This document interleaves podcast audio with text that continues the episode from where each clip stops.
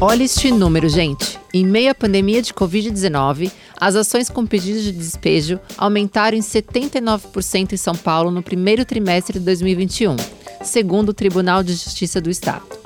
Os principais motivos: falta de pagamento, tanto em imóveis residenciais quanto comerciais, e casos em que os imóveis são vendidos pelo proprietário, obrigando o inquilino a deixar o local.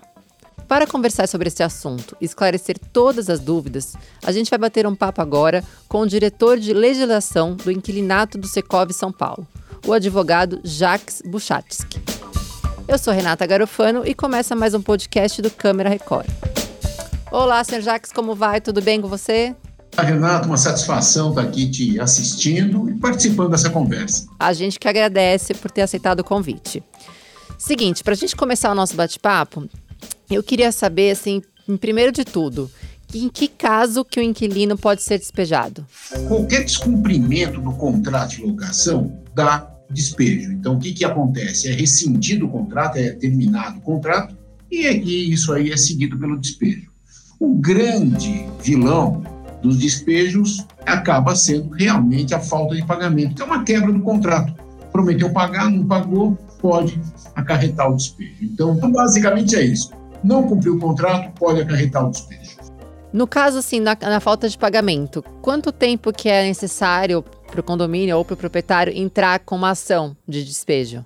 Essa dúvida é clássica também, e, e aí vem uma surpresa ruim para quem estiver devendo. O proprietário pode entrar com a ação de despejo por falta de pagamento no dia seguinte ao do vencimento.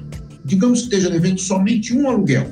É, digamos que venceu no dia 5. No dia 6, já pode entrar com a ação. O que é, é, por que, que as pessoas não entram tão rapidamente? Porque as pessoas tentam fazer um acordo, porque é caro ir para o fórum, tem que contratar um advogado, tem que pagar custos judiciais, etc. Ninguém gosta de ficar brigando à toa também, se der para resolver uh, amigavelmente, é sempre preferível. As pessoas preferem uh, resolver tranquilamente. Então é por isso que quase não se entra com a ação, não se distribui a ação no dia seguinte do vencimento, mas que poder, podia. Caramba, fiquei surpresa, não sabia que era tão rápido assim que pudesse entrar com essa ação. Você sabe que um dos mitos urbanos que existe é não, precisa esperar três meses. Sim, desde que eu entrei na faculdade as pessoas falam disso e nunca descobri a lei dizendo isso. Então não, não precisa pode ser no dia seguinte. E Jacques, me diz uma coisa: durante a pandemia, teve alguma alteração no processo de despejo? É, bom, primeiro que a pandemia pegou todo mundo, obviamente, de surpresa. Ninguém sabia o que fazer. Locador, locatário, juiz, advogado, ninguém sabia direito como lidar com essa, com essa crise. Tendo começado a pandemia, as pessoas de início começaram a entender que precisavam conversar. Pode ser que eu não estivesse pagando o aluguel, porque simplesmente estava com medo de sair de casa, de pode estar com uma montanha de dinheiro, como é que eu faço? Né? Então as pessoas conversaram muito.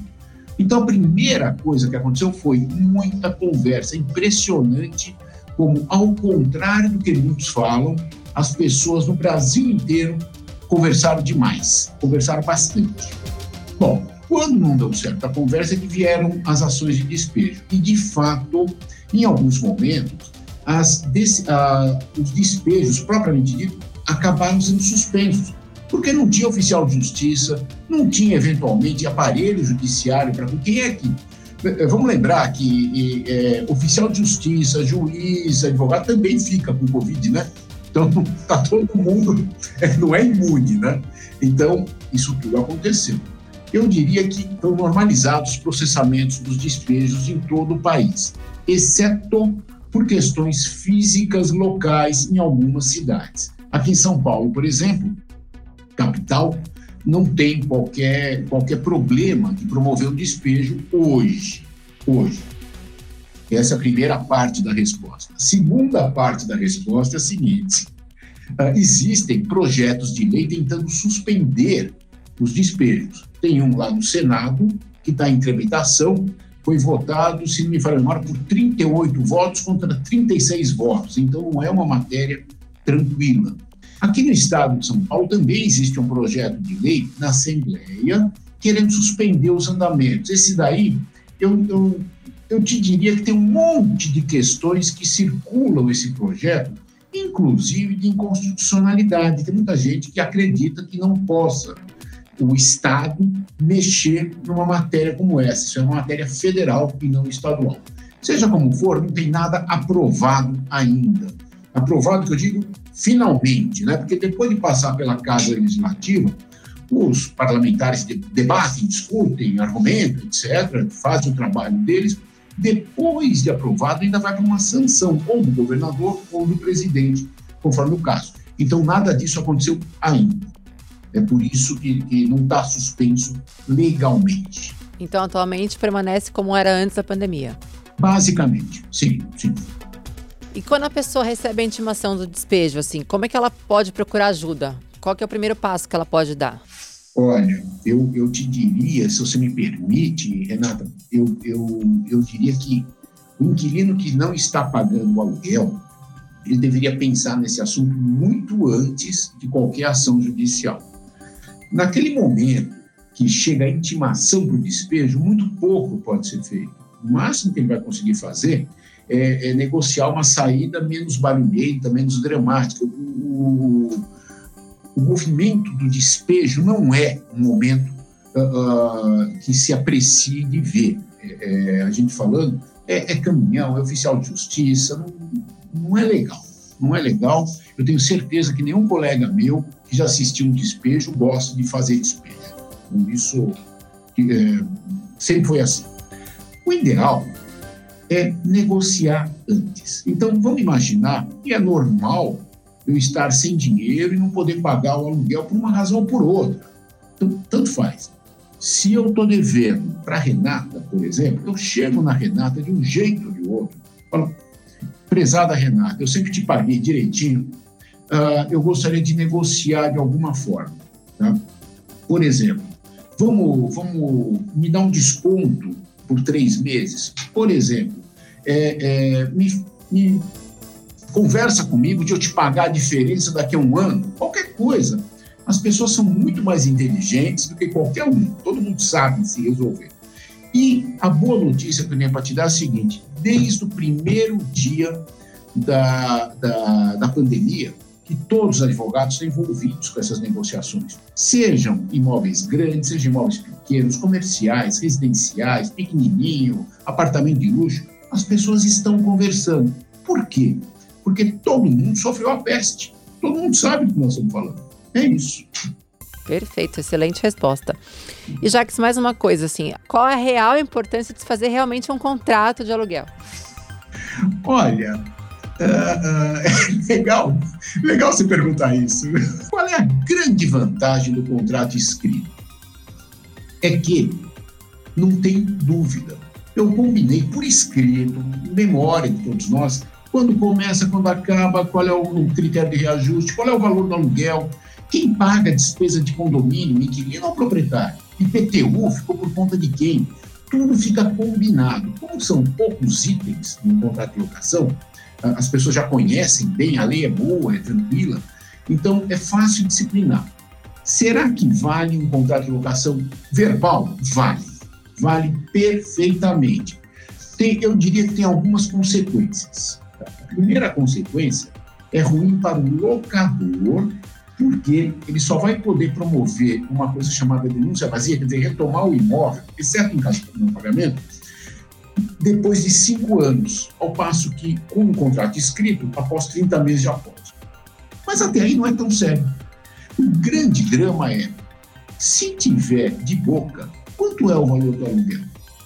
Poxa, ah, é quanto ele veio pagando? Não, ele vinha pagando esses mil reais por mês, era outra coisa, não era aluguel. Aí começa a discussão. Começa a ser difícil a cobrança, começa a ser difícil o despejo. E do lado do inquilino também é muito ruim. Porque imagina, eu estou aqui tranquilo, pagando o aluguel para o meu locador, de repente vem uma ordem dizendo cai fora. E como é que eu vou explicar que eu combinei de boca ficar três anos? Eu não explico, né? Principalmente, hoje em dia, os contratos estão na internet, de graça, é muito simples operá-los. A lei é tranquila, não muda há 30 anos, então tá, tá, é, é fácil usar o contrato. Fica o conselho. Aliás, se você me permite. Claro, por favor. Vamos derivar um pouquinho, não, não é bem teu tema. É muito importante também, é, é, nós estamos aqui no meio de julho, férias, etc., no contrato por temporada, aquele para você usar a sua casa na praia, etc., também é bacana estar tá escrito, porque elimina um monte de problemas. Andei pesquisando e parece que atualmente é permitido a, o devedor parcelar a dívida no cartão de crédito, né? E eu queria saber que, além disso, além dessa possibilidade do cartão de crédito, existe mais alguma outra forma de renegociar essa dívida, alguma outra facilidade? Existe o que a gente chama de prática de mercado, usos e costumes. Né? Ah, ah, então vamos lá. Quando eu estou falando de aluguéis comerciais, não residenciais, especialmente de grandes aluguéis, a gente tem visto sentar, as pessoas sentam e renegociam do jeito é, é, mais, mais criativo possível. Muitas vezes eu, eu, eu acompanhei alguns casos em que se prometeu pagar 50% do aluguel agora, 50% daqui a seis meses, e quem sabe vincular isso com o faturamento da empresa inquilina. Olha, se melhorar minhas vendas, se melhorarem, eu pago um pouquinho mais. As pessoas criam isso uh, de um jeito que interessa para inquilino, para locador. E prazos. Também as pessoas começaram a falar de muitos prazos. Então, é normal uma extensão de seis meses do débito passado. Por que seis meses? Primeiro, que é um horizonte. Segundo, que é um, é uma, é um parcelamento usual na legislação processual. Ela já prevê uns seis meses, se eu entrar com a ação, o devedor pode ir lá parcelar em seis vezes. Então, é, é, é um número que está na cabeça dos negociantes. No, no residencial, as pessoas também têm sentado e olhado olho no olho, olho no olho. Às vezes, o locador precisa muito do dinheiro, e é normal ele precisar.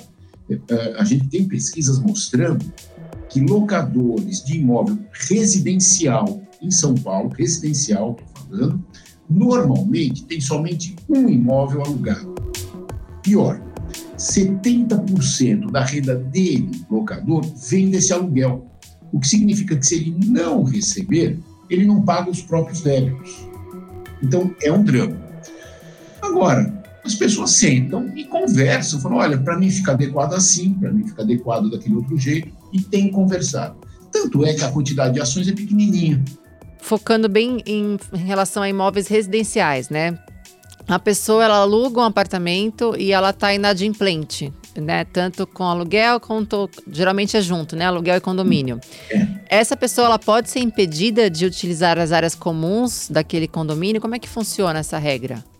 Na verdade, o condomínio, o condomínio é uma vaquinha, né? Que cada condomínio paga a sua parcela e o condomínio compra as coisas que precisa comprar, paga os salários, paga os impostos, paga a taxa de água, mantém a piscina, limpa a quadra, etc. Eu sei que parece esquisito é, é, a gente dizer, olha, mesmo sem pagar, tem direito a usar. Por que, que a lei acha isso? Por que, que a jurisprudência acha isso? Interessante. Porque em algum momento o cidadão vai pagar. Ora, se em algum momento ele vai pagar e vai pagar com multa, seria injusto ele deixar de usar. Esse cidadão tem sido entendido atualmente, já coisa de algum tempo, mas atualmente, como um condômino nocivo, antissocial. E ele pode ser, além de ser obrigado a pagar os valores que ele deve, pode ser condenado como antissocial e condenado a pagar multas altas. Pode, por que não? Por que não? Aí a coisa começa a pesar, mesmo para quem se diz o bacana, né? Ele vai acabar adimplindo. Jacques, por favor, vamos recapitular então quais foram os pontos que você detalhou para gente gostaria de deixar uma mensagem especial, que é o duas mensagens, vai. A primeira, é até baseado numa pergunta que você fez. A primeira, vale a pena fazer contrato escrito, mas principalmente vale a pena. Contrato a gente assina sentado. A gente senta, olha o contrato, examina, entende, aí é que assina. Não se assina contrato no balcão, de pé, nada disso. Mas vale a pena. Segundo, nós temos uma legislação de, de locação desde 1991, ela tem 30 anos. Ela teve algumas alterações, muito, muito maquiagem, assim, mas ela está aí valendo e funcionando. Então, vamos usar a lei. Ela permite locações com tranquilidade para todo mundo. E só um último detalhe: deu tudo errado no imobiliário, tem setor de conciliação no próprio fórum, funcionando muito bem. Acho que é. Excelente conselho. São positivas, não são negativas. Ah, que bom, que bom.